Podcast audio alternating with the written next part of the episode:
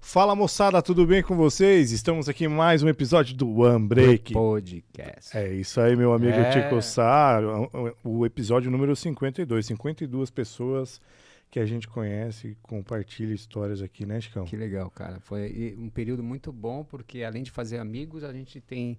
é, amplia nosso conhecimento, vamos saber a história do cara, que é muito boa saber a história das pessoas, né, Tiago? Muito bom conhecer as pessoas, é isso aí. Já sorrimos muito aqui, né, Chicão? Boa demais. E aí, lembrando você que curte o One Break Podcast, não esqueçam de entrar no nosso canal, dê um like, compartilhe com seus amiguinhos, inscrevam-se.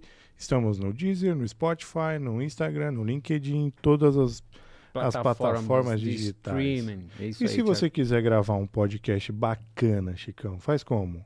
Cara, procura o Estúdio 42 Live. É isso aí, www.42live.com.br aqui na Vila Leopoldina, um estúdio bacana, Melhor estrutura.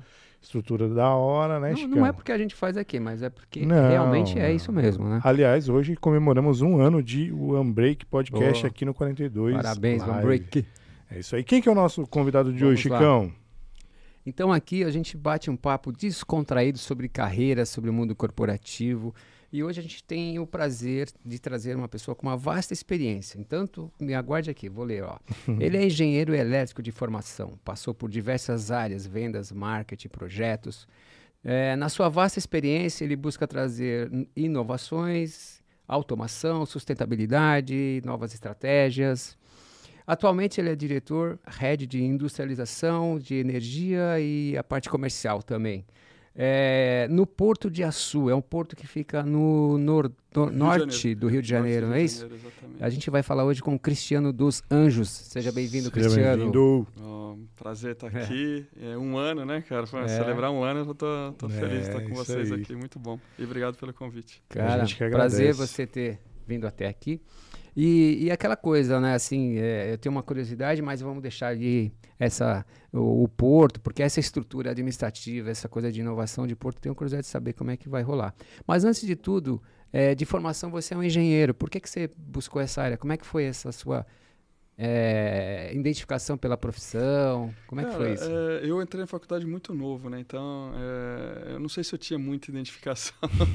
Quem é que. Eu Não, entrei com 16 anos, tem, né? tem Então- pessoas que desde cedo já Ah, se determinam, né? Cara, Não, eu o pai fui- mandou. é, então, não foi meu pai mandou, mas o pai e a mãe orientou bastante. É. Eu tinha 16 anos, fiz Senai, fiz estágio na época de Senai como eletricista de manutenção. E aí foi acontecendo naturalmente. não tem- Meu pai teve, meus pais tiveram uma influência muito grande quando eu quis mudar de curso. Né? Eu falei, ah, pai, eu tinha 17 anos na época, talvez. Eu falei, pai, eu quero mudar de curso, acho que não é isso que eu quero. Meu pai falou, ah, você quer mudar? É, eu quero mudar. Então você faz o seguinte, termina a faculdade que você terminou e faz o outro curso à noite. Eu mudei de ideia na mesma hora e terminei. O Senai que você fez, ele é o quê? um De curso- Campinas, eu fiz é um em curso Campinas. técnico, é uma Técnico. formação. É um curso, na verdade, profissionalizante. Profissionalizante. Profissio- Eu entrei eh, na escola profissionalizante do Senai, eu fiz Senai pela 3M, que era uma multinacional americana. E nas férias do Senai, naquela época podia ainda, né, 14 anos trabalhar, então nas férias do Senai eu ia para a empresa fazer meu Trampar. estágio. É, exatamente. E aí, por que engenharia, engenharia elétrica? Porque Acho você tem vários ramos da engenharia elétrica. Eu acho que por, por conta disso eu comecei na área elétrica, fiz Senai na Ah, área deu elétrica. uma sequência, É, foi né? dando sequência e não teve assim aquela, aquela inspiração de, de, de, Sei, de sei. ser engenheiro, eletricista com especialização em eletrônica, nunca passou na minha cabeça isso. Legal. Então foi acontecendo, acho que foram os passos naturais aí das escolhas. E você é natural de onde? Campinas. Você é de Campinas? Nasci em Campinas. Ah, daí que vem o André, então. É, exatamente. Meu grande Ah, amigo André. E aí? É. Abraço. O André, se eu não me engano, ele tem um bom restaurante em Campinas, não tem? Isso. Maravilhoso. Ele não Los patrocina a Vaqueiros. gente, mas é bom. Eu já É. comi lá, é bom. É mesmo, né, Chicão? Ô, André, manda aí o Turu, cara. Vem pra cá. Não, Los é- Vaqueiros. É, é bom. É excelente. Ô, Cristiano, é, conta um pouco para nós, como foi sua trajetória até aqui, no- resumidamente, É. porque eu vi que você tem, assim, uma vasta experiência, já morou fora, trabalhou em várias empresas, no Oriente, se eu não me Ah. engano, né? Ah, Mas até chegar lá, como é que foi essa batalha? vou tentar fazer em cinco minutos para não tomar muito Não, tempo. vamos lá. Não, na verdade, é, como eu comentei, minha carreira começou estudando, sendo aluno do Senai na, na, na 3M. E Uhum. aí fui para 3M, fiquei, saía nessa do Senai e vai para lá, volta para cá, acabou o estágio, já estava na idade da faculdade, fui fazer faculdade. E aí da faculdade eu já é, eu consegui outro estágio em uma outra multinacional.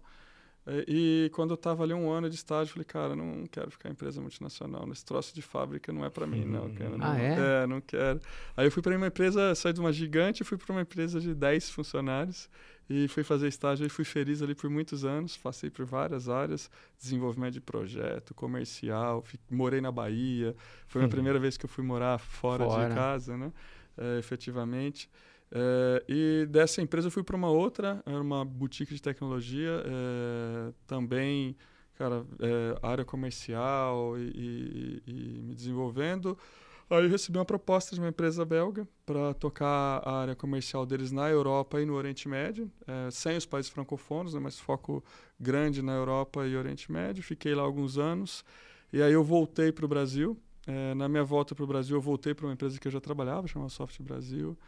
E nesse período, é, quando eu voltei, ela foi adquirida. Logo que eu voltei, ela foi adquirida pela, pela, pela Schneider, que eu fiquei muitos anos lá.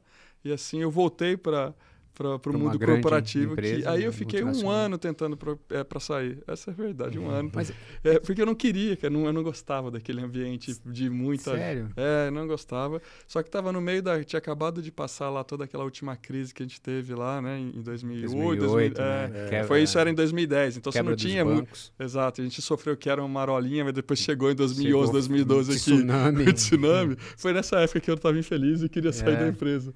Mas Deus sempre vai cuidando das coisas acabei ficando e fiquei, graças a, a bons é, mentores que eu tive lá, fiquei muitos anos lá, passando por várias áreas, desde canais, de vendas, marketing, e liderei a empresa na área de automação e software no, no Brasil. É, depois, nessa mesma empresa, eu liderei também a parte de estratégia para diversos segmentos, né, para indústria, para infraestrutura, é, data center e predial. E de, fiquei alguns anos eh, liderando essa estratégia. E aí eu fui para uma posição global, onde eu liderava globalmente toda, toda a estratégia de desenvolvimento comercial de software e automação industrial. Olhando toda a empresa operava, opera né, em mais de cento, cento e poucos países, uma empresa de dois séculos. Aí, então a gente tinha uma missão bastante. E é, e é interessante porque.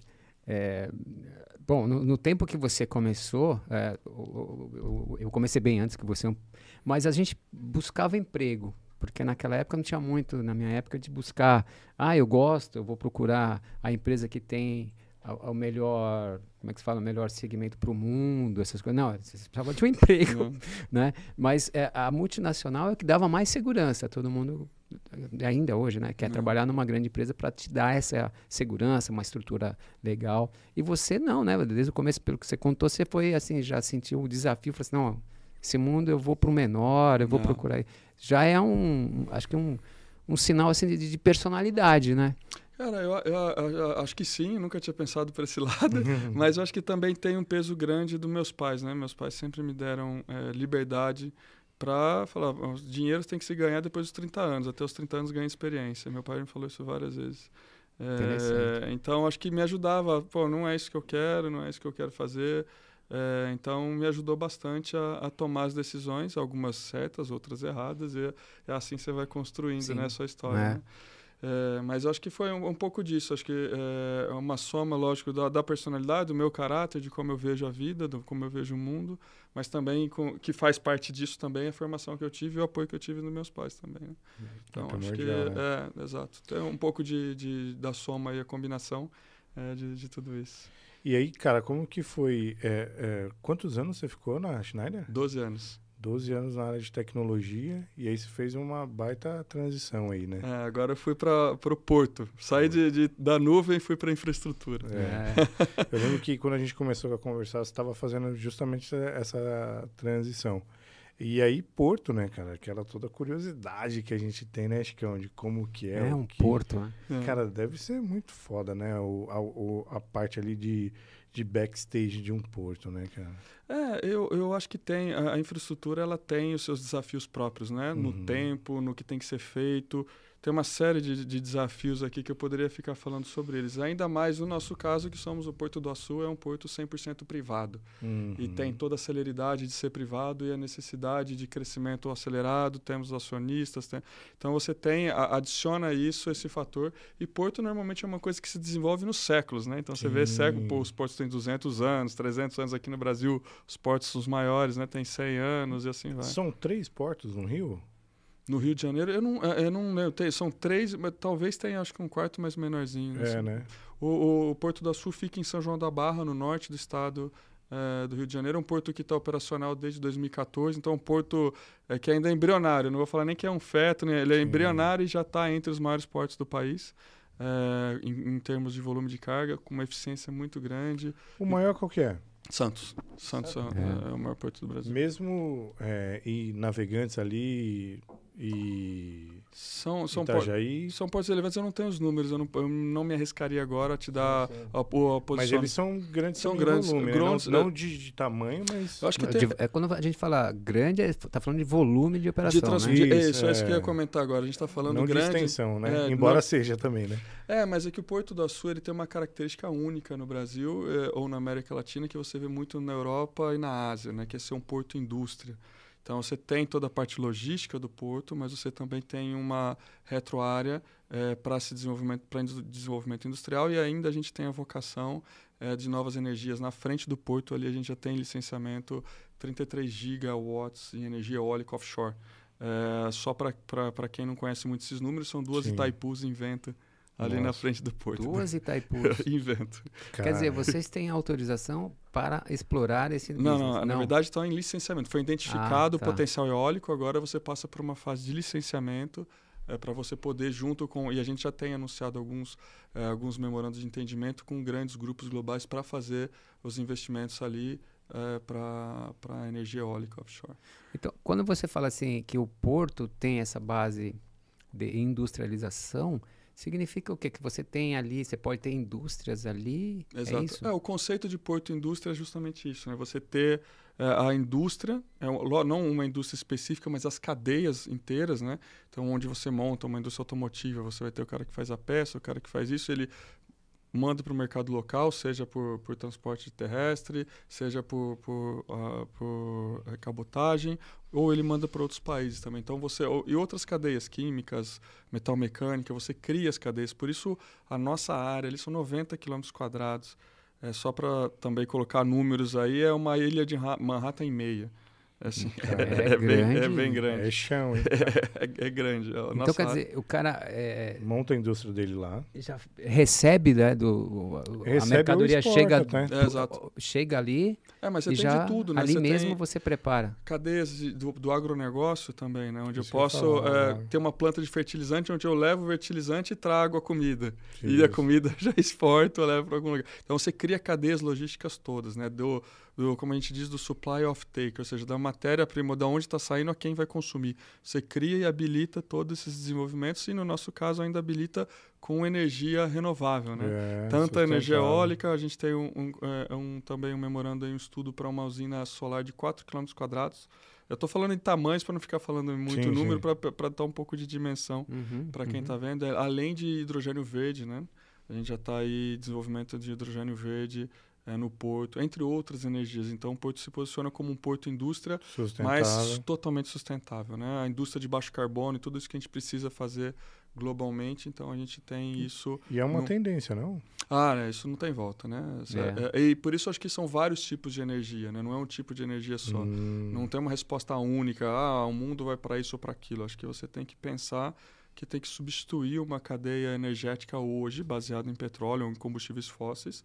E isso não vai acontecer da noite para o dia e também não vai ser uma resposta com uma, uma fonte uma, única. uma opção. né? É, Mas então- o mundo já faz essa, essa pequena Sem mudança, dúvida. já começou né, a Já. direcionar para bus a busca de novas tecnologias. Sem de- dúvida. de- É, o fato de ser privado também leva Ah, muito agiliza, isso, né? né? E você um- acaba é, dando uma, uma cara, uma celeridade. Nos outros Sim. portos, e são, eu admiro todos eles, aqui não é nenhum. Mas é um prédio. é- Movimentar é- um prédio, praticamente. Mas no porto privado, que eu posso falar com um pouco mais de propriedade, porque eu estou ali dentro, é, você tem a celeridade de pensar, você tem acionistas, você tem que fazer os negócios acontecerem, você tem as estratégias de investimento todas na mesa, então você tem essa flexibilidade de você poder agilizar e, e- e toda a governança necessária para isso, né? Todos os compliances que, que respeitam regras globais de negócio, de tudo. Então, acho que te dá uma celeridade e te dá confiança para o investidor também fazer esse tipo de investimento. Você falou acionista, eh, o Porto, é esse que era do, do Eike Batista? Ele era conceitualmente lá atrás, mas ele, eh, quando teve todo o quebra, eu não sei direito entrar em detalhes aqui, mas ele foi comprado ah, pelo EIG, tá. que é o maior fundo é, de infraestrutura do mundo, é um fundo americano, e tem o Mubadala como é, o Mubadala, né, como como sócio também. Então são os dois maiores, o, o Mubadala é o maior fundo soberano do mundo e o EIG é o maior fundo de, de infraestrutura do mundo. São os donos do porto hoje. 100% uhum, estão uhum. com eles. Eles têm uma holding e aí tem o porto, entre outros negócios dentro da. Por isso que eles talvez tenham com essa grana toda, essa experiência toda de é, buscar você... ali essa parte mais voltada para um, uma energia limpa e é, tudo tem isso. uma série de fatores. Acho que tem as vocações naturais da região, uhum. você tem é, uma visão de negócio, o posicionamento do porto para se diferenciar. Acho que tem uma série de coisas né, que, que corroboram para que isso possa se desenvolver e na velocidade está desenvolvendo. Né? Um porto, como eu disse, embrião ainda, oito anos para um porto é nada e já está entre os maiores do Brasil. Em eficiência, em volume de carga, em uma série de fatores. Oito anos, você. Oito de operação, né? É, tem muita inovação, tem como inovar na, na, nesse segmento assim de trabalho sem de porto? Não, sem de Falar assim de inovação e tecnologia, né? Porque... Sem dúvida. É, eu acho que tem tanto a inovação que usa tecnologia, como a inovação em novos modelos de negócio, é, como a inovação em novas cadeias energéticas. Então, você tem na tecnologia propriamente dito, você tem sistemas de, de gestão de tráfego totalmente digital que a gente usa, se eu não me engano é o único porto no Brasil que tem sistemas totalmente digitais, por isso a gente é o porto mais eficiente em termos, para algumas áreas está lá listado como mais eficiente, é, e, porque a gente consegue... E, e, como que é quebrar paradigmas, né, cara? Porque é aquilo que a gente fala, o, o os portos existem uma, uma tradição aí por trás, né, que os caras acabam querendo ou não segurando algumas tradições, né, de poxa, não pode quebrar e tal.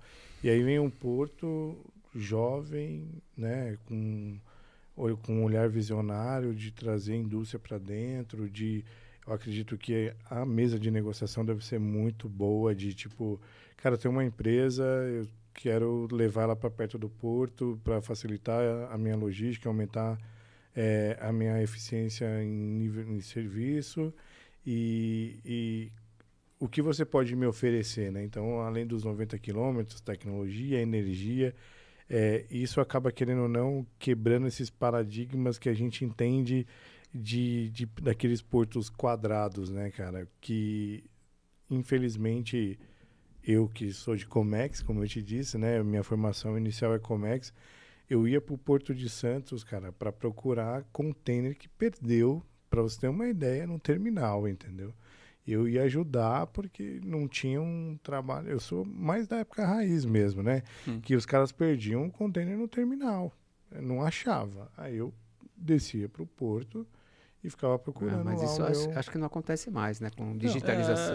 É, é, sei não lá. Não saberia responder. Não posso falar em nome do, é. do Porto de Santos, sim, né? Sim, mas hoje sim. tem tecnologia disponível para que isso mas a tecnologia, ela, ela, como eu tenho 20 anos em tecnologia, sim, sim. É, eu costumo dizer, a tecnologia também não resolve todos os problemas, né? Ela, a tecnologia não é uma varinha mágica, né? Sim. A tecnologia só melhora coisas que você faz e pode dar respostas mais rápidas, entre outras coisas. Sim. Mas é, tem uma fórmula muito bem conhecida que é companhia antiga com tecnologia nova, a mentalidade antiga com tecnologia nova é uma é, antiga e cara companhia com te, você tecnologia tem com tecnologia nova é. é. porque a tecnologia não muda uh, os processos né a tecnologia tem que vir depois que você tem claro o que você quer fazer ela não é um a, a, tecnologia ela vai fazer você ser mais eficiente, ela vai te conectar nas cadeias. Ela posso aqui passar horas falando que a tecnologia traz de benefícios, porque foi isso que eu fiz, fiz nos últimos 20 anos em várias indústrias e vários setores. Porém, você tem um fator humano que é saber o que você quer do seu negócio e como você vai monetizar, rentabilizar, expandir, que que a, a tecnologia vai ser um habilitador, ela não vai ser a, a resposta para as coisas. E que visão dos caras, né? De, de trazer um cara de tecnologia para dentro do, do negócio, né, cara? A, a, tecnologia também tem que ter um time certo para você para você tem usar. não usar, né? Não, Porque às vezes o, o, meu negócio eu, eu tá quero muito, mas talvez se eu gastar uma grana, investir muito em tecnologia, talvez eu não vou ter o retorno que eu espero, por exemplo, né? É, Vai é- me ajudar, mas pode ser que ainda não seja, ou não, eu tô errado. Não, eu, eu acho que é, não, não tá totalmente errado nem totalmente certo. Sou eu mesmo. Não, na verdade, sim e não, porque o sim vem, o, o, o sim vem é, sozinho a tecnologia não faz nada. Porém, se eu tiver uma jornada, a tecnologia tem que estar orientada aos, aos objetivos de negócio, seja qual for, um prédio, um hospital, um- um- uma indústria. É, se eu sei para onde eu quero levar e como eu vou monetizar meu negócio, aí eu vou aplicar a tecnologia numa jornada. O que eu tenho que fazer sair do ponto A para o ponto B, para o ponto B para o ponto C, que não adianta colocar só software. É, a gente Isso, fala muito né? da internet das coisas, mas as pessoas esquecem das coisas, né? Fala só da internet. Só que para as coisas estarem na internet, você tem que ter sensor, você tem que ter coisa conectando as coisas para jogá-la na internet. E muitas vezes esse investimento de colocar as coisas na internet é muito mais caro do que a própria internet. Sim, Então, se eu não sei para onde eu vou, é, é, e, e, e o de estar no tempo certo ou não, um exemplo que todo mundo usa em tecnologia é o Uber, né? Uberização do mundo, etc. Mas o que, que o Uber tem de novo, né? Não tem absolutamente nada, né, cara? Sim. O Uber tem carros que têm mais de 100 anos, pessoas que têm milhões de anos e internet que tem 40 anos. Só teve uma pessoa que viu as três coisas juntas. A tecnologia só foi habilitador das três coisas juntas. Mas se ninguém tivesse visto o dinheiro que isso poderia gerar junto, a tecnologia não ia fazer mágica, ela não ia dar uma resposta. Então, a Sim. tecnologia ela é um habilitador. É, ser digital não é ser tecno tec- tecnológico, é a capacidade de fazer conexões. E aí, às vezes, tem tecnologia para fazer as conexões, às vezes não tem. Mas eu posso gerar um novo modelo de negócio baseado em coisas que eu já tenho. Eu não preciso. A inovação não é usar a tecnologia. É Netflix. É, é, é. Um exemplo, a gente está aqui todo mundo com celular, mas é um exemplo de que eu sempre uso, né? Uhum. Escrever. Que, qual, qual que é a diferença do ato de escrever entre quem escrevia na pedra e quem escreve no iPad? O ato de escrever. Absolutamente nada. Você continua escrevendo, você só mudou a ferramenta. Agora, o que eu vou fazer com uma informação que está disponível digitalmente vai mudar e eu posso tirar valor disso. Do contrário, você tem o iPad e o caderno mais caro do mundo, né? Que levando de gente escrevendo no É, iPad e não usa para nada. Depois tem que ficar. É. Cara, usa o caderno de papel. Sim. É muito mais eficiente em custo. Se eu sou um executivo, eu falo, todo um empresário, por favor, se você não está usando essa informação, use de papel, que é melhor para você, melhor para a empresa, e vamos, vamos caminhar nesse sentido. Sim. Então, é, a tecnologia ela tem um papel importante, mas ela tem também a transformação. A transformação digital está aqui, e não na tecnologia. A tecnologia é habilitador. Ele não é o o fim do, do, do, do negócio. Ninguém é digital porque usa tecnologia. Boa. E nesse contexto que você está falando, como é que está o Brasil neste momento, assim, é, usando tecnologia e os negócios? Cara, é- é- tem vários níveis de maturidade. É, vários níveis de maturidade. Você pode ir para o agronegócio, onde você está super avançado. É, você vai para algumas indústrias que estão super avançadas, outras ainda precisam. A indústria é, é, de saúde no Brasil, principalmente a privada, tem passos bem avançados né, em automação de hospitais, gestão, etc. Então, assim, depende da indústria. De um modo geral, a gente tem é, tecnologia é, disponível, a gente tem acesso à tecnologia, acesso ao conhecimento, a gente não tem mão de obra. É, a gente tem poucos engenheiros, a gente forma poucos engenheiros por ano, é, a gente e, e ainda uma boa parte dos que formam ainda com uma qualidade que precisa de um reforço dentro das companhias. E quem tem dinheiro para investir nesse reforço, nessa formação, são as multinacionais ou as grandes corporações. Então, assim, você tem aí. é, e, e não só disso, eu falo da saúde, posso Sim, falar que vários é, eu acho que a formação, a qualidade, a pouca formação que a gente tem e uma parte dela ainda é importante, tem uma qualidade ainda que precisa de um reforço, então acho que é, a- a- é um pouco complicado, mas que está disponível a tecnologia a, A gente tem. pandemia, a pandemia acelerou ou não? A pandemia acelerou. A pandemia, quem fala que não está mentindo. Isso ia acontecer, mas foi acelerado. Acho que culturalmente muita coisa mudou, né? Muitos negócios, por exemplo, o home office, que eu particularmente podia ter trabalhado, liderado equipes antes de mudar para o Porto. Liderava, tinha pessoas em, em, em todos os continentes, menos na América do Sul.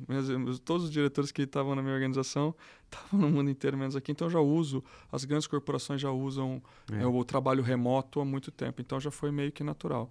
Mas aqueles que achavam que não dava, não, aqui não, aqui não dá, forçadamente tiver, viram que dá, Sim. e agora todo mundo está vendo que, que o 100% home office, eu, eu, pessoalmente, sendo da tecnologia, eu sou contra, porque é, a empresa vive de fatores, cultura, né? né, ela vive de cultura, ela tem o produto, É. ela tem a cultura, ela tem uma série de coisas que soma, e o ambiente de trabalho é um ambiente super diverso. Eu acho que graças muitas coisas da diversidade que a gente vê hoje na sociedade vem do ambiente de trabalho. Uhum. Então, você está num ambiente de trabalho, não importa se a pessoa é pobre, negra, homossexual, a religião. Que... Você está sentado, você aprendeu a conviver e viu que todo mundo é igual. Então, o, ambiente, o, o escritório tem um papel, na minha opinião, um papel super importante na diversidade.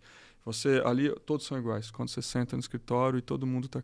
Quando você vai para o full home office, é, é que eu brinco com os amigos. Para ninguém sair de casa, hoje eu vou. Eu, eu torço para Ponte Preta. Ah, hoje eu vou para o estádio do Guarani porque eu quero ter diversidade. Não, eu não vou no estádio do Guarani. é simples assim, entendeu?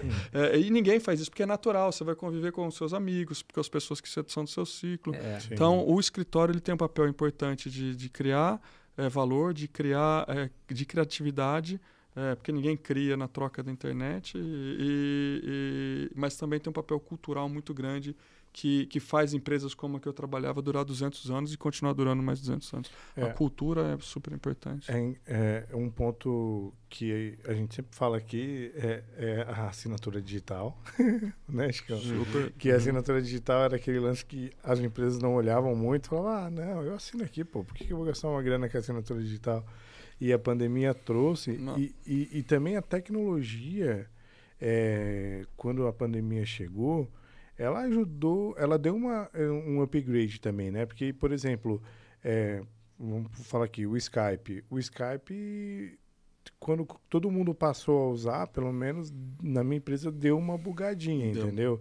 Então, isso também mostra que o Teams melhorou, né? As ferramentas, principalmente de comunicação, o Hangouts, esses caras, hum. tudo meio que deram um upgrade assim para suportar. Sem dúvida. Né, eu acho que foi tiveram que fazer nas pressas. E, e, e, muita gente reclamou: ah, esse troço não funciona. Cara, você imagina que o mundo inteiro da noite para o dia foi para casa e conectou a internet em casa. Todo Sim. mundo tinha os backbones gigantes para os escritórios nas casas aquela internet. É. É. Daí da noite para o dia a internet das casas precisou ser as melhores. Isso no mundo inteiro. Sim. Em escala de bilhões, não é escala de 100 mil, né? bilhões. Sim, então você é. tem um que é natural. Eu acho, a minha opinião pessoal é que se adaptou muito rápido. Eu, eu fico orgulhoso como engenheiro de ver como Sim. os engenheiros trabalharam para fazer a tecnologia disponível se adaptar tão rápido. rápido. É, é, lógico que teve problema, né, cara? Um sim, negócio sim, inesperado, sem precedentes, sem nada. Tanto que na empresa onde eu trabalho, o, as pessoas não têm o costume de ligar a câmera por conta disso, porque era todas as câmeras ligadas no começo e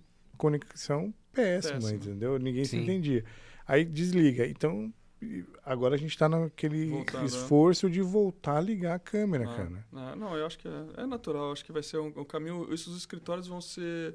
Já estão sendo, né? É, mudado o propósito do escritório. Acho que ainda mais em cidades grandes, né? A Sim, pessoa não vai é. querer sair de casa para fazer workstation no escritório. Sim. Sentar e ficar trabalhando. Isso faz de casa. Exato. Você vai para o escritório para criar, para ter reunião, porque ninguém, um, um, brainstorm você não consegue fazer numa reunião de.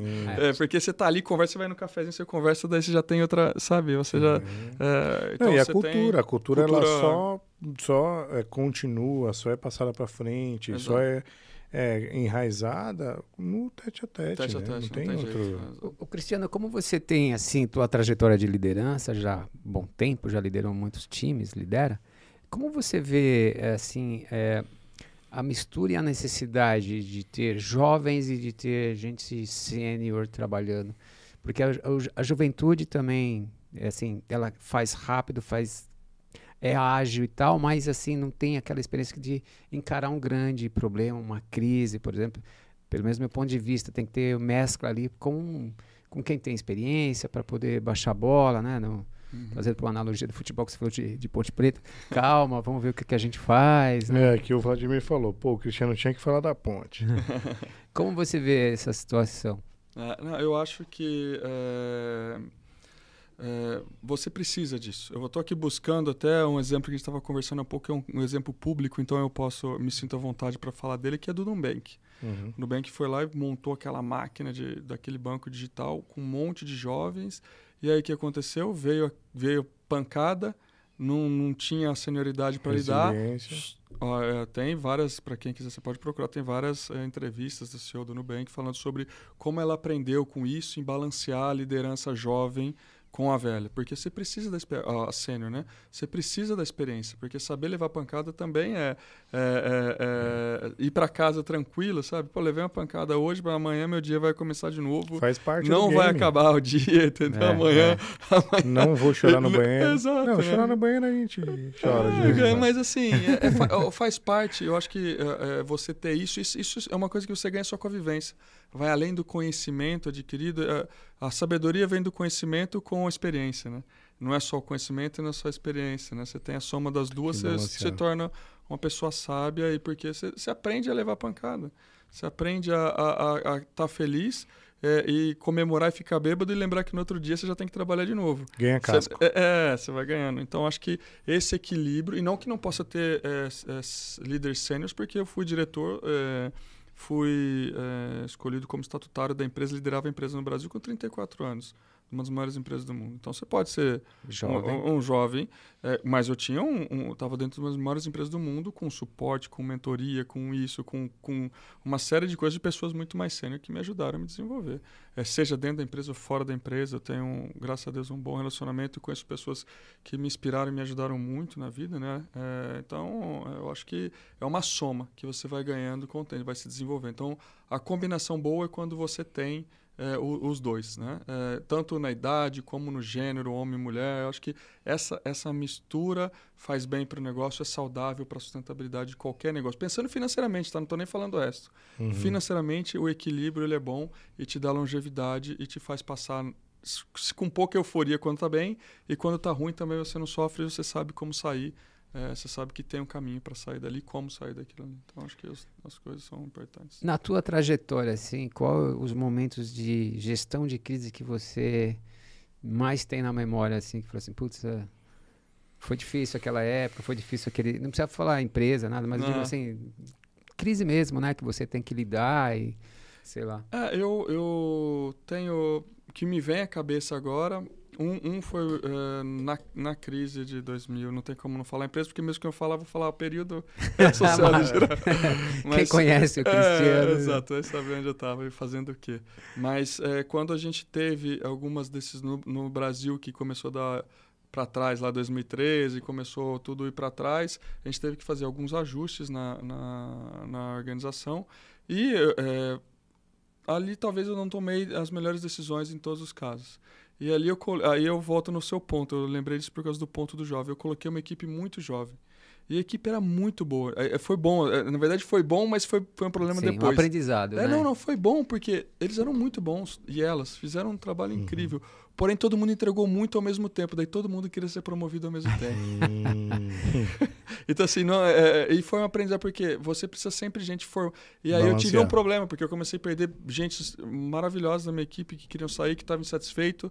Cara, não dá, não quero isso, eu quero ir pra cá, eu quero fazer, pô, tô dois anos aí ralando, entregando e agora eu quero dar pro. Então, assim, foi um apre- Você ter esse equilíbrio também ajuda nessas horas. Então, foi difícil gerenciar, eu preciso de muito apoio do pessoal, meu business partner de RH e tentar e achar posição para as pessoas para manter, porque eram pessoas talentosas mesmo. E por uma estratégia é, não muito adequada, hoje para mim, uma experiência não muito adequada, eu acho que, que foi, é, foi uma aprendizagem. Uma antes, é, quando estava fora do Brasil, eu ser contratado pelo, pelo presidente da empresa que não avisou pro diretor que eu ia trabalhar na equipe dele. Eu chego no país para trabalhar, o cara olha para mim, quem é você? Quem é você, cara? Nossa, o cara não avisou? Não, eu tinha um excelente relacionamento com ele, a gente tinha, ele confiava muito, ele me convidou e a gente foi, e eu fui para lá, Pode fui falar o trabalhar. país que você Foi tá? na Bélgica. Na Bélgica? E com- então assim, foi... Então, Quem é, quem é ele?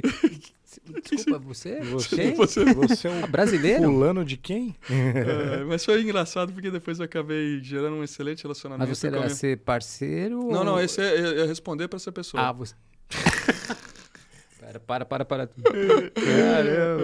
Foi, mas o chefe não sabia quem é. Não, ele deve ter falado, o cara colocou né? o peixe dele. É, basicamente. Thiago, você acha que essas coisas é só no Brasil? Não, não. Mas é, E aí foi, foi, foi bastante complicado, porque mesmo o meu movimento para o Oriente Médio foi muito baseado nisso, porque eh, tinha uma questão ainda na época que, que ainda não tinha, era muito, era uma mulher, né, que era minha chefe, e ela não, não conseguia atender os países uh, do Oriente Médio por questão da religião, tem toda a, a, a, metodologia deles de trabalho, de novo sem julgar valores, né, cada um. Sim, é a cultura é, é a cultura, então isso eu aprendi muito nessa coisa de ficar andando pelo mundo todo. E aí eu também tive que assumir o Oriente Médio. E aí o estresse piorou ainda, né? Porque era o meu lugar mais promissor de uhum. crescimento para a empresa, que eu entrei para reportar para ela e peguei a área que ela que estava uhum. tocando. Então foi assim um caos. Caramba. Mas foi, de, por outro lado, foi muito aprendizado. É, porque naquela época não tinha tanta disponibilidade de internet, né, para falar com a família, então era e também tem coisa questão do horário, então era uma coisa muito sozinho, né? Você vai. Sim. Você foi só. É, fui sozinho. E aí você vai, cara. É, foi foi difícil. E como que é, é, Cristiano, explorando um pouco essa parte de, de, de carreira internacional, né? A gente é, teve alguns convidados aqui que falaram muito bem, mas também tivemos outros que falaram, pô, cara, não é fácil. Não é só glamour. Não é só né? glamour. Porque todo mundo, no começo, quer, pô, você vai trabalhar na Bélgica, pô, quero. Vou comer pô. chocolate pra caramba, caramba. lá, calibô. Mas a, eles contaram aqui, assim, tem uma, uma, parte que ninguém fala, né? Que você descobre. É, é, né? Eu acho que tem duas coisas. Uma coisa é você mudar para um país, mudar de país. Se eu vou lá, vou trabalhar nesse país. Isso é uma, uma, uma carreira internacional. Então, mudei, fui, fui me desenvolver o que eu fazia aqui no Brasil ou no seu país de origem, fazia nesse país. É complicado porque tem questões, se você vai com família, tem uma série de outras questões. É, eu não saberia responder com, ou fazer um comentário, porque quando eu fui era solteiro, então. Sim. Cara, tudo é festa. Você come chocolate, ou toma cerveja, ou não come nada para tomar dorme cerveja. Tarde, dorme cedo. É, você vai trabalhar, mas eu, agora o que eu posso falar é da carreira internacional global que eu já tive carreira internacional América do Sul e já tive meu último posto era global. Essa, assim, meu escritório era em Boston, viajava daqui para moro aqui no interior de São Paulo, ia para Boston, ia para França, ia para Ásia e, e, assim você fica nessa troca de fuso horário é, e viajando o mundo todo, viajando o mundo todo o tempo todo. E mesmo quando você está em casa, tem hora que você está fazendo call 3 horas da manhã, porque você está falando com gente na Ásia, tem hora que você está é, no meio. Então você tem que aprender a, a, não ter complexos. Então, assim, eu às vezes 11 horas da manhã eu ia nadar. E meu chefe podia me ligar, porque, porque eu tinha que acordar 3 horas da manhã para trabalhar. Então, assim, é, é, faz parte de você ter essa vida é, global. Mas eu acho que. É, eu acho que ela é boa é, e agradeço a Deus por, pela possibilidade que eu tive. É, mas como tudo na vida, da maneira que eu vejo, ela tem que ter um equilíbrio e ela serve para algumas fases da vida. É, e para a fase que eu tô da minha vida hoje, com quatro filhos, com tudo, não, não, não era é, não era uma não estava atendendo a minha necessidade pessoal. Adoro a empresa, é, é, incrível. Eu não ia sair só por isso, mas combinado com uma oportunidade que veio muito grande de, de, uhum. de, coisa incrível no Porto do Sul. Ah, então, ciclos, somou... ciclos também, É, né? exato. Eu acho que é isso. Tanto que, que acabando aqui, eu vou para um jantar é, da, da, da, empresa comemorando 75 anos no Brasil, porque eu saí e continuo com... A ex-empresa. É, né? da Schneider. É. Uhum. Então, assim, é, é que legal, continuo cara. com relacionamento com todos os executivos tem vários executivos globais lá no jantar. Não, você tem que vir, tem que vir. Falei, então eu vou. É, vou lá no, no, no One Break, mas depois é. eu vou. Eu vou... Não, o bom dessas posições super tops é que quando você sai da empresa, ninguém vai botar a culpa em você, né? Mas se for gerente, diretor para baixo, culpa do Thiago. O Thiago saiu daqui, deixou. não é não? Rei morto, rei posto. É. Cara, tem algumas perguntas aqui, Cristiano, que eu vou fazer para você. É, bom, qual a maior dificuldade de gerenciar tantos setores de áreas tão diferentes? Energia, vendas, projetos, logística, marketing, etc. Cara, é a, a dificuldade. Selena aqui perguntou. É, a dificuldade, eu acho que é, é a sua capacidade de querer aprender. É, e não só aprender, porque acho que isso todo mundo quer. Deixa eu tentar fazer, falar melhor aqui. É, é, é você querer fazer coisas diferentes. Acho que está no seu DNA. Porque tem, é, isso é uma questão de perfil. Tem pessoas que vão ser os especialistas, e acho que a maior dificuldade das empresas é reconhecer o especialista para ele crescer é, é, naquela área dele. Né? Então, acho que você querer isso, e, e, não é fácil querer. Eu posso hoje, com 45 anos e alguns anos aí de janela, às vezes é melhor ficar na, na, na zona de conforto. Eu tenho na, no mundo de automação industrial e software é, uma, um, um, um, um muitos anos de experiência. Então, sou conhecido no mercado, é, sou conselheiro da Fiesp, da Ciesp, diretor da BINE. As pessoas te chamam. É, fui para o ministro Marcos Pontes, me convidou lá para a Câmara da Indústria 4.0 para ajudar a pensar a Indústria 4.0 no Brasil. Então, as pessoas, você sair disso. É, é, você falar, pô, é, é, porque te sustenta. Todo sim, mundo é assim, não é? Não tem mal nenhum nisso. Todo mundo fala, pô, isso aqui. Mas chega uma hora que você fala, cara, vamos deixa eu dar uma ir para outra área. Então eu acho que todo mundo tem capacidade de aprender. Então, para você mudar de área, você tem que querer aprender. Atitude, e, né? É, tem que querer aprender e tem que querer sair da zona de conforto. Acho que são as duas coisas. E como a minha carreira sempre foi muito balanceada com o meu momento de vida, quando eu estava disponível para viajar, é, eu fiz tudo e fui viajar. E agora meu, eu tenho menos é, é, flexibilidade para viajar eu estou adaptando minha carreira a, ao meu momento pessoal. Eu acho que quando você faz isso de uma maneira pensando em você, a carreira é uma combinação, né? Você não pode ver só a maneira que eu vejo. Né? Não é só você ou é só a carreira, é a combinação. Não existe lado pessoal e lado profissional, né? Se você tiver problema em casa, vai impactar no trabalho. Se você tiver problema, no... então assim, a carreira você tem que tomar decisões baseadas nisso também. Sim, sim. É, e encontrar o equilíbrio em tudo aquilo que é. você faz. Né? Porque a carreira não é algo que está a parte da sua vida que você trata. Ela é a sua vida. Ela é a sua vida. Dentro Ela... de tudo que você tem na tua vida, família, amigos e, e, e, altos e baixos, a gente, saúde, às vezes você está bem, outros dias você não está. Não está bem, e é, segue a vida. segue a vida. É. Agora, interessante é assim, é, é isso que você falou. Ah, as pessoas, todos têm capacidade de aprender e, e, e, de encarar, ter coragem de novos desafios. Mas você precisa ter essa atitude, essa vontade. De, e, e, assim, eu vou, né? Porque a, as pessoas, às vezes, a maioria, fica no, na zona de conforto. Não quero entrar toda essa, essa confusão, vou me expor muito, que não sei o quê. Não. Mas, Ou arriscar. mas é, é meio natural, depende, natural dentro da tua personalidade, da pessoa, desta personalidade, desta pessoa que encara esses desafios, ah. né? Isso também, talvez, acho que faz a diferença entre, porque uns vão tão longe e outros não. Não é, ah, um é melhor do que o outro, talvez é o interesse de cada um também, né? Ah. Eu acho que é isso. É, tem um pouco. É, eu quando eu saí, eu estava comentando, né, que eu, quando eu saí de uma multinacional, eu fui para uma empresa menor, menor, menor, chamada Ori, uma empresa de Campinas, de automação industrial. Era, sabe, a gente come, eles começando e me deram uma oportunidade. É, é, eu saí, cara, eu saí, eu tava lá, ia ser engenheiro, engenheiro de fábrica, ia ser efetivado. Os caras me abriram uma porta que para mim era, putz, cara, legal esse troço aqui, viajar. Comecei a viajar. É. é não sei o que, deles me convidaram para ir para Bahia. Falei, pô, que legal, uhum. sabe? Mas assim, para fazer outra coisa que não tinha nada a ver com o que eu tava fazendo.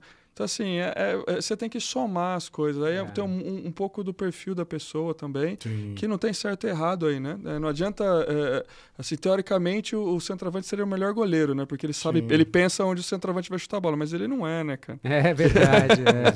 então, assim, não, não, não, não, não, é bem assim a coisa. Então, tem muito do, do da personalidade. É, igual a pessoa, ah, mas isso vendas, eu acho que vendas eu não daria para isso. Eu trabalhei em vendas e técnico. Eu, para fazer um software, minha cabeça travava. Enquanto o cara fazia um software em 10 linhas, eu fazia em mil fazia o software, mas eu fazia em mil. Uhum. Então, para mim, aquilo era pressão absurda. Agora, quando eu ia vender, tá pronto, tá, alguém cara, fez pra mim, pô. Eu, vamos fazer. É, vamos lá vender. Assim, a, a, o relacionamento era muito, é, era menos, eu não sentia pressão, eu não sinto a pressão da meta, disso. Aí é perfil, aí não é. adianta, não adianta, de novo, querer que eu colocar o centroavante no gol, porque ele não vai ser o melhor goleiro. Né? Sim. Não adianta. Nesse mundo 4.0, quais, as, quais são as perspectivas para o futuro? Uh. a gente pode continuar. Ainda, é, então, ainda vou quebrar 4.0 no Brasil e no mundo. Não, porque o, o, hoje o 4.0 ele é usado para muitas coisas, né? mas o resumo do 4.0, até para a gente não usar ah, o termo aqui, ele é, é a digitalização do mundo. Né? Que a automação seja onde ela, ela é a indústria 3.0. A automação Sim. começou na década de 70. É que ainda a gente não tem, olhando para a indústria, prédio, a gente não tem tanta automação no Brasil em alguns setores. Tem setores muito desenvolvidos em automação e tem outros que ainda não tem. Mas a automação não é 4.0, só para a gente é, é, é, digitalizar as coisas. Então, nesse contexto de digitalização, acho que ainda tem uma jornada grande para ser é, para ser percebida. Acho que a pandemia acelerou Sim. em vários negócios, né, a digitalização. É, mas ainda tem uma jornada, e aí eu volto no ponto do começo da nossa conversa. Tem isso aqui também. Para que, que eu preciso de software? O software Sim. não é uma varinha mágica. Né? Eu tenho que entender o meu modelo, meu modelo de negócio, quais são as, os revenue streams que eu quero criar, como eu quero monetizar e como eu quero gerenciar e para onde eu vou. O software vai te habilitar, assim como habilitou o cara ver as três coisas do Uber separado e ganhar dinheiro com elas três juntas. Então a digitalização vai te ajudar, além de eficiência, outras coisas que a gente pode aqui discutir.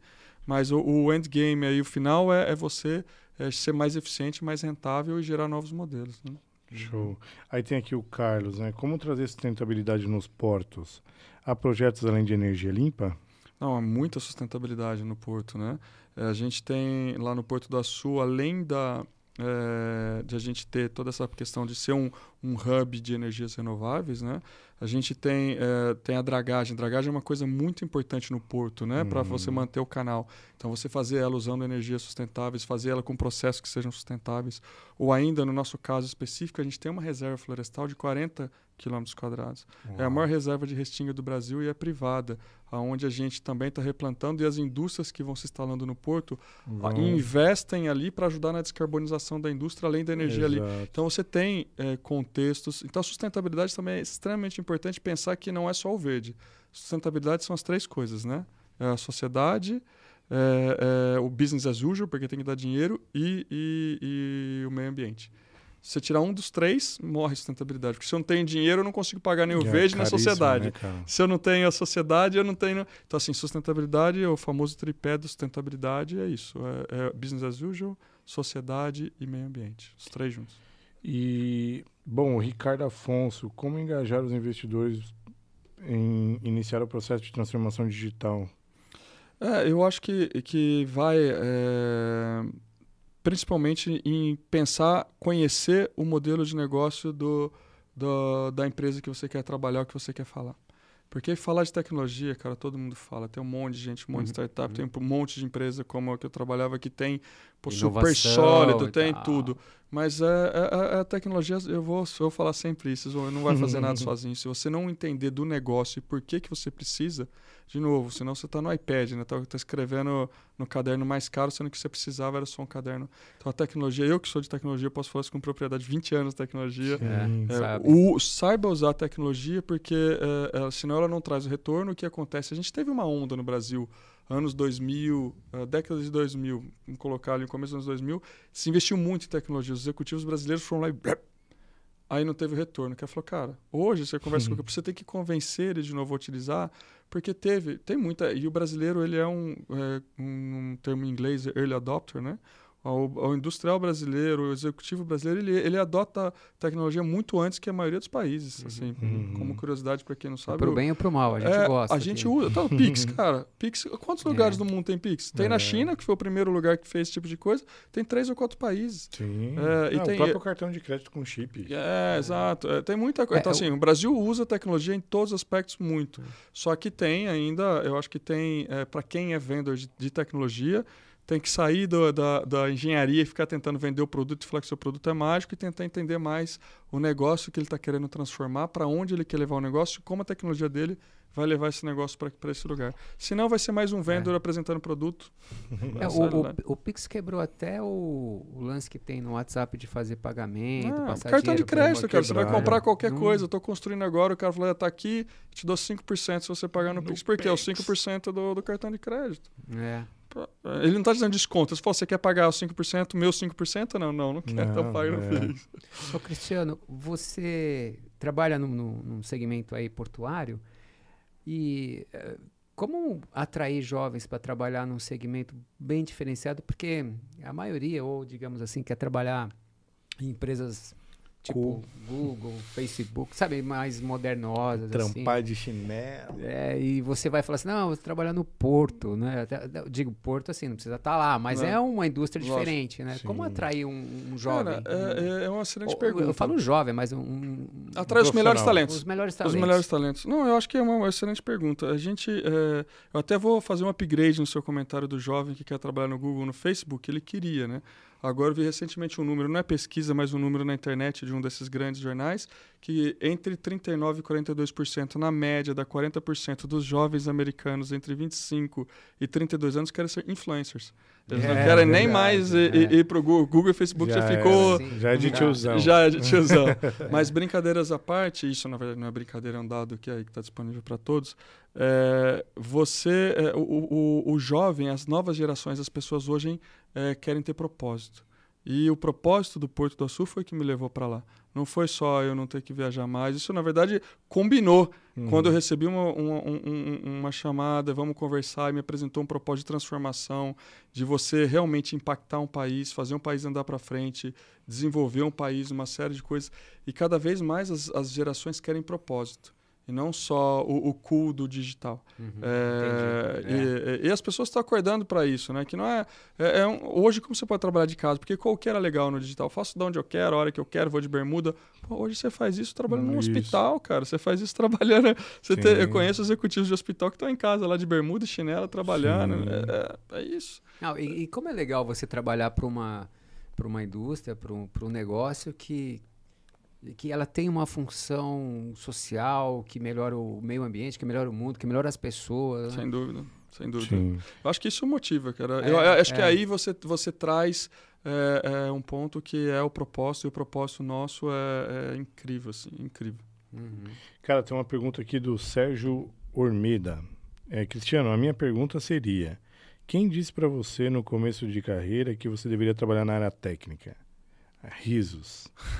Acho que você caiu na real logo e achou seu É, espaço. Sérgio, Parabéns. Sérgio estava lá comigo, né? Foi um É. cara que me ajudou muito a minha, a meu desenvolvimento técnico. Por isso eu falei da linha do software, escrever em 9 e fazer em O que eu fazia em mil. lá. O Sérgio era que era meu, meu, meu mentor lá. Ah, Hoje é um grande legal. profissional aí na área de, de software in- industrial, de automação industrial. Ô, ô, Sérgio, deixa eu dar um recado para ele. Sérgio e os meus amigos aqui que estão acompanhando, já se inscreve no canal para dar essa força para nós. Traz- a gente traz gente tão interessante como o Cristiano, então ajuda a gente, espalha essa notícia aí. Exatamente. Cara, tem. Pode falar, desculpa. Não, não, não, mas é isso. Acho que ali eu já aprendi logo. O Sérgio foi um, um importante mentor aí para ver que eu tinha que pular fora. do- Que legal. Boa. É, aí o Márcio falou aqui, excelente, excelente pergunta. O exemplo do Nubank deixa muito clara a necessidade da, da mescla de interesse em gerações. Infelizmente, algumas estão optando somente por jovens. É, eu, eu- eu- veja, eu não, eu não vou falar que é infelizmente. Eu acho que, que são aprendizagens, né? Você Sim. vai, você vai, a empre, é, é isso. Acho que a empresa vai entendendo o que é melhor para ela. Ela tem a própria estratégia e o tempo vai dizer se a estratégia dela está certa ou está errada. É a minha visão que o equilíbrio, seja de gerações, seja de gender, seja do que for, ele é extremamente importante e ele traz a sustentabilidade. Quando você vai muito para um lado, muito para o outro, ah, só isso aqui é bom, cara. é, aí você já vê que tem alguma coisa que vai dar nó. alguma É coisa que vai dar verdade. problema. É, o equilíbrio geralmente ele, ele nos ajuda em muita coisa. Óbvio, né, que dependendo do ramo, você tem que colocar uma galera mais jovem. Isso aí acaba você controlando na medida do possível. A Kátia Soares mandou aqui, ó. Quais incentivos estão sendo oferecidos para motivar o trabalho presencial? Pensando-se em manter a cultura orga- organizacional, mesmo no modelo híbrido, principalmente aos professores de TI. É isso? Aos, principalmente aos professores de TI. É isso? Aos prof de Ah, TI? profissionais talvez. Ah, profissionais de TI que preferem o, o home office. Cara, eu acho que o incentivo do presencial ele vai ser é, é, baseado no, no- na retenção e na cultura. da- A empresa vai entender que, e o próprio profissional vai entender que se ele não, não tiver parcialmente presencial, ele não vai gerar para a empresa o valor que ele tem. Da mesma maneira que ele é bom, vamos usar um exemplo bobo aqui. Um bobo não, que acontece muitas vezes. Você está na sua casa, você é um profissional e ganha 10 reais. Aí uma empresa concorrente vem e fala assim, eu vou te pagar agora 12, 20% a mais. Você vai fazer a mesma coisa na sua casa, etc, etc, etc. O que que, o, o- por que, que você vai ficar na empresa que você ganha 10? Você, vai não tem mudar. Eu- Identidade, né? Identidade não tem nada. Então as empresas vão entender e já estão entendendo. Eu posso dizer, a Microsoft, esses gigantes da, da internet nos Estados Unidos, antes da pandemia, já estavam reconstruindo escritórios, porque nos Estados Unidos você tem um peso do home office há muitos anos. né? Uhum. Já vendo que eles já não conseguiam mais reter as pessoas pela questão Culturalmente, né? E aí era só salário. Daí o salário vira uma coisa é, impossível, Mecânica. que no fundo quem paga a conta somos nós, né? Para o cara continuar É. pagando salário mais alto. pra ele. E, e não é bom, e não é sustentável, porque aquela pessoa fica um ano, dois anos e vai embora. Então, os incentivos, é, é, é, eu vejo que as empresas vão ter que se reinventar nesse tipo de, de como fazer as pessoas irem, como ser, ser o híbrido. De- com... de que elas queiram estar, né? É, eu acho que é uma linha de aprendizagem. Essa coisa de forçar a voltar para o escritório não vai acontecer. Se você fizer isso hoje, a Você pessoa perde, você né? perde. Sim. E ainda mais nas grandes cidades. É, E eu acho. também tira um pouco do peso da liderança, né? Porque geralmente é a liderança que tem que sambar, né? Pra É. segurar os caras, né? É, e no fundo, quando eu já tive o fato que de ter equipe grande, todo mundo querer ir embora ao mesmo tempo, a liderança cai de olho em você, você, porque estatisticamente, número É. de RH, as É. pessoas não, o 90% não pede demissão da empresa, pede do chefe, né? Do chefe. É, eles falam que a empresa que é o melhor salário, mas 90%, eu não lembro os números agora, na última Sim. pesquisa que eu vi, mas é um número bem alto. Então a empresa, a liderança de RH sabe que as pessoas estão saindo ali por sua causa, Sim. por alguma coisa que você fez. Então é, cai em cima, matando em cima do chefe. Então os líderes vão ter que se reinventar também, como reter, Sim. como motivar e brigar dentro das empresas por essas coisas, né? Exatamente. Cristiano, você. Uma curiosidade. é, você tem uma carreira de sucesso, é, trabalhou em vários países, foi é, global, né? Direção, estratégia global. Quando você começava, começou, qual era a tua ambição? O que, que você. Você acreditava que assim, ter uma carreira tão próspera, tão. E outra, assim, emendando aqui rapidinho. O que te motiva depois que você chega numa posição que né, todo mundo, ah, sou tal, tal, mas manter uma motivação e também a terceira, motivar a equipe. Pô, eu vou Três tentar voltar lá um, primeiro, aí. vou pegar um papel aqui. Em um. Pergunta aí de novo, Chico. É, A um? não, A um, é, na verdade, é, quando eu comecei, e isso é, vai até hoje, tá? É, eu nunca é, fiquei pensando qual seria o meu próximo cargo. Eu sempre fiquei pensando e penso até hoje o que eu vou fazer. É, é, o, que, o que eu vou fazer depois que eu estou fazendo isso daqui? Ah, eu estou fazendo isso aqui. que eu vou- ah, daqui a pouco eu vou fazer, quero, sei lá, ter uma experiência desse tipo de coisa. Para eu fazer esse tipo de coisa que eu quero fazer daqui a três anos, o que, que eu preciso fazer nesse período? É, então, assim, eu, eu sempre digo para todo mundo: é, uma, uma posição ela tem que ter 50% de entrega e 50% de aprendizagem. Senão você não vai a lugar nenhum. Então, todas as posições e tudo que eu busco, eu falo, pô, do que eu tenho para dar, eu tenho que entregar 50% e eu tenho que ter 50% desse, desse, dessa posição para aprender. Então é isso. E é, e isso foi inconscientemente desde o começo da carreira. É, eu fiz isso naturalmente, seja por inspiração dos meus pais, de familiares que tiveram carreiras. é, Meu tio, é, que teve uma carreira muito interessante na multinacional, é, a maneira que meus pais conduziram a vida. Eu acho que tem uma série de coisas que, que não é só na vida corporativa, né? Quando você conduz a vida Uhum. é, direcionando, você conduz o resto, né? Eu acho que é isso. Para mim, o que, o que levou é isso. Não, não tinha essa. Ah, eu quero ser gerente. Primeiro que eu nem sabia que existiam as posições que eu tive. Uhum. Eu nem sabia que existia. Então, com 16 anos, não tinha internet, né, cara? Em 1992 eu entrei no Senai, não tinha Uhum, internet, não tinha... você nem sabia, que você sabia o máximo que você estava vendo ali na sua frente. Então, e aí eu acabei levando minha vida toda assim. Então, essa é a pergunta número um. E a dois, É a motivação. Como você se motiva depois que. É, eu, eu, é, é, eu, vou, é, eu agora, por exemplo, o que eu estou fazendo, né? Eu tô, peguei uma coisa que é totalmente diferente. É, trabalhei na indústria, indústria nacional, indústria América do Sul, indústria global e tô desenvolvendo indústria. Só que de um ângulo diferente. Agora, Uhum. antes eu estava olhando pelo ângulo da tecnologia. Agora eu estou olhando pelo ângulo do desenvolvimento do negócio. Então, como eu disse, do, do fornecedor à cadeia, criar a cadeia toda, como que eu crio uma indústria, como, então isso me motiva. Então, é, é, de novo, é a capacidade da entrega e da aprendizagem. Entrega, isso, isso me motiva. é, e daqui, se Deus quiser, quando eu tiver com 70, 80 trabalhando, eu vou estar fazendo. Eu acho que eu vou estar me motivando da mesma. O novo é motivador, né? O Você- novo sempre é motivador. É, é, eu acho que, que ele vai sempre me motivar. Porque eu acho que quando você fica muito tempo fazendo a mes- a mesma coisa, cansa. Acho que se a gente envelhece, né? Quando a gente fica fazendo muito tempo a mesma coisa. sem desafio. É, né? fala, pô, e aí, qual que é o próximo? E, e, de novo, é perfil. E- isso é Sim. a minha visão. Eu não tô falando que é isso. É, não é existe- a minha é, visão. Não, é. é, É, tem gente que adora fazer, É. pô, a vida toda a mesma Não coisa. tem E eu respeito. não né? é a vida de cada um. Não tem certo ou Não errado. tem certo- né? exato, eu não é que eu quero- dizer- Não, tem certo e errado, mas isso nesse Não, caso nesse aqui, né? caso, não, tem né? certo e errado, Nesse- exatamente. Porque as minhas escolhas podem não ser a sua. E para mim eu estou certo e você achar que eu não, né? É, Mas essa é a beleza da diversidade, da democracia, da sociedade livre, né? Você Sim. poder ter escolhas.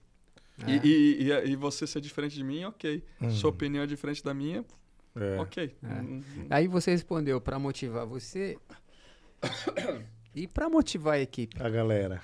Cara, tem, é, não é, não é tão você difícil, é- cara. Não é difícil. É, eu não tenho muita. Eu acho que tem algumas coisas que eu aprendi também na minha carreira que, que me ajudaram a me motivar e que é comunicar bem é, e sempre falar com transparência. Eu acho que com isso você motiva. Você chegar para a pessoa e falar: Meu, não tá bom. Olho O- no olho, olho. no olho, não tá bom e a gente precisa melhorar.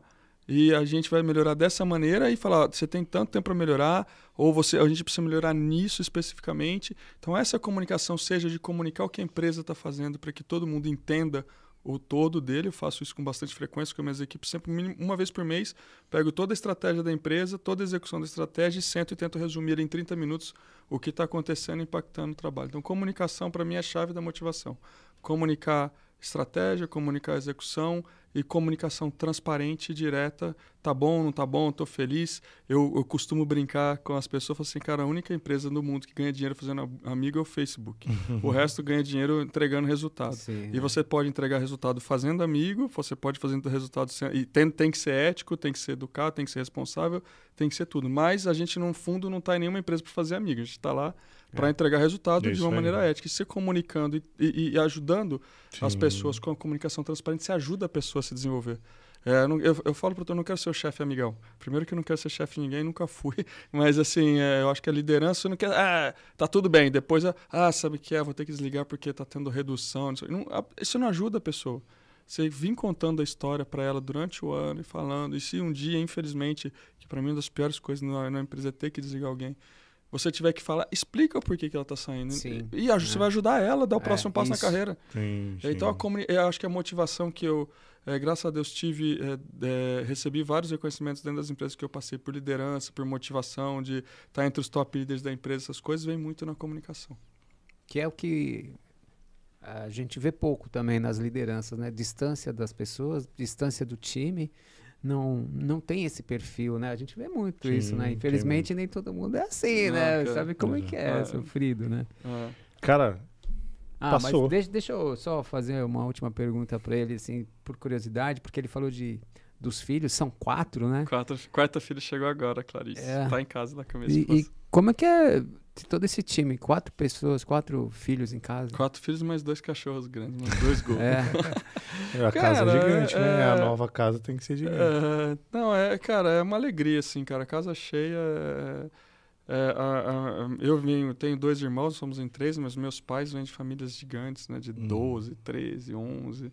Então, assim, casa cheia é, é Dá trabalho, né, cara? Dá muito trabalho. Ainda mais eu e minha esposa, a gente, a gente escolheu é, cuidar, estar tá próximo dos filhos, né? Então a gente não enfia eles no celular, ou nada, a gente dedica o nosso tempo para eles. Uhum. É, a gente não tenta, tenta na medida do possível, né? É, é tá fazendo tudo. Então eu sabia, eu andava de skate quando eu era jovem, então de sábado eu saio para jogar futebol, do futebol eu vou pro skate, do skate eu vou não sei para eu passo o meu dia uhum. é, com os meus filhos e acho que é isso, acho que que é alegria. Criança, é filho em casa é alegria. É, é muito bom. É, eu falo, tenho três. É, então, tá vendo? A gente está ajudando o mundo a... é. E recentemente saiu uma, uma, uma, matéria na The Economist, eu acho, depois eu posso mandar para vocês, falando sobre isso. Sobre é, é, países ricos têm poucos filhos, certo? Esse é o título da matéria. Depois ele discorre do impacto financeiro dos países que reduziram demais a sua, a sua, as suas populações e não conseguem mais gerar riqueza. Porque se é, produção, consumo é. para gerar riqueza. Quando você diminui a população, você diminui a riqueza. Consumo, é. E aquela ideia de globalização que todo mundo ia consumir em todos os lugares e ia produzir agora, com, com, com a disseminação do conhecimento, você não, o conhecimento é em todo lugar, não está só no país A, B ou C. Sim. Então você consegue produzir todo em todos os lugares. Então o país que não tem mais capacidade de consumir também está é, empobrecendo. Então tem uma série de teorias aqui que a gente pode conversar. Isso Famílias grandes também faz bem para a sociedade, é. faz bem para o desenvolvimento do país. Ah, eu também gosto. é isso aí. Cara, muito obrigado pela sua presença, a sua energia é contagiante e a gente aprendeu bastante coisa aqui, né, Chicão? Sim. Você é um cara bem diferenciado. Muito obrigado a você e ao André, que é, indicou, grande né? André. André é o cara. É. Fala aí, Chicão. Bom, obrigado por você ter dispensado aqui seu tempo, estar tá aqui com a gente e passar para a galera o que é uma carreira de sucesso, né? É, incentivar as pessoas, ver que tudo é possível e, e, e, dentro dessa, desse perfil que eu acho interessante, né? Essa, sem muita ambição, assim, ah, eu quero ser isso, quero ser, deixa eu vai acontecendo, vai indo, que, que dá vai tudo construir, certo. né? Vai... Obrigado, viu? Eu que agradeço, é um prazer, foi muito legal aqui conhecer vocês também. André, valeu pelo convite, por conhecer seus amigos, compartilhar os amigos também, é, real, né? Não no Facebook, né? Os é, amigos. É, aqui, é, aqui, é, aqui é conexão é. real. Obrigado, Obrigado. foi um prazer. Que Obrigado. isso, cara. Prazer o nosso. Agradecer aí o André, Selena, o pessoal aqui, a Alba. A Alba entrou, cara, hoje a Ivanile, Nete, né? Que é uma família aqui toda em peso, Rosária, Eduardo Dantas, ó, o oh, Dantas, Dantas grande Dantas. Uma galera que entrou. Bom, pessoal, sigam, compartilhem, curtam, né, Chicão? Isso. Espalhe a fofoquinha do bem. Deixe seu like. Deixe seu like. Estamos aqui no no, no Instagram, no LinkedIn, no, no Facebook, em todas as redes. Spotify, não podemos esquecer É. de falar que Spotify nós somos um dos únicos que temos a imagem e áudio ao mesmo tempo lá no, no, no Spotify. No 42 Live, se você tiver a fim de gravar num estúdio bacaninha, 42live.com.br, né, Chico? É isso. E é isso. Valeu, moçada. Um abraço. Obrigado, Fique com um Deus. abraço. Tchau, tchau. Tchau.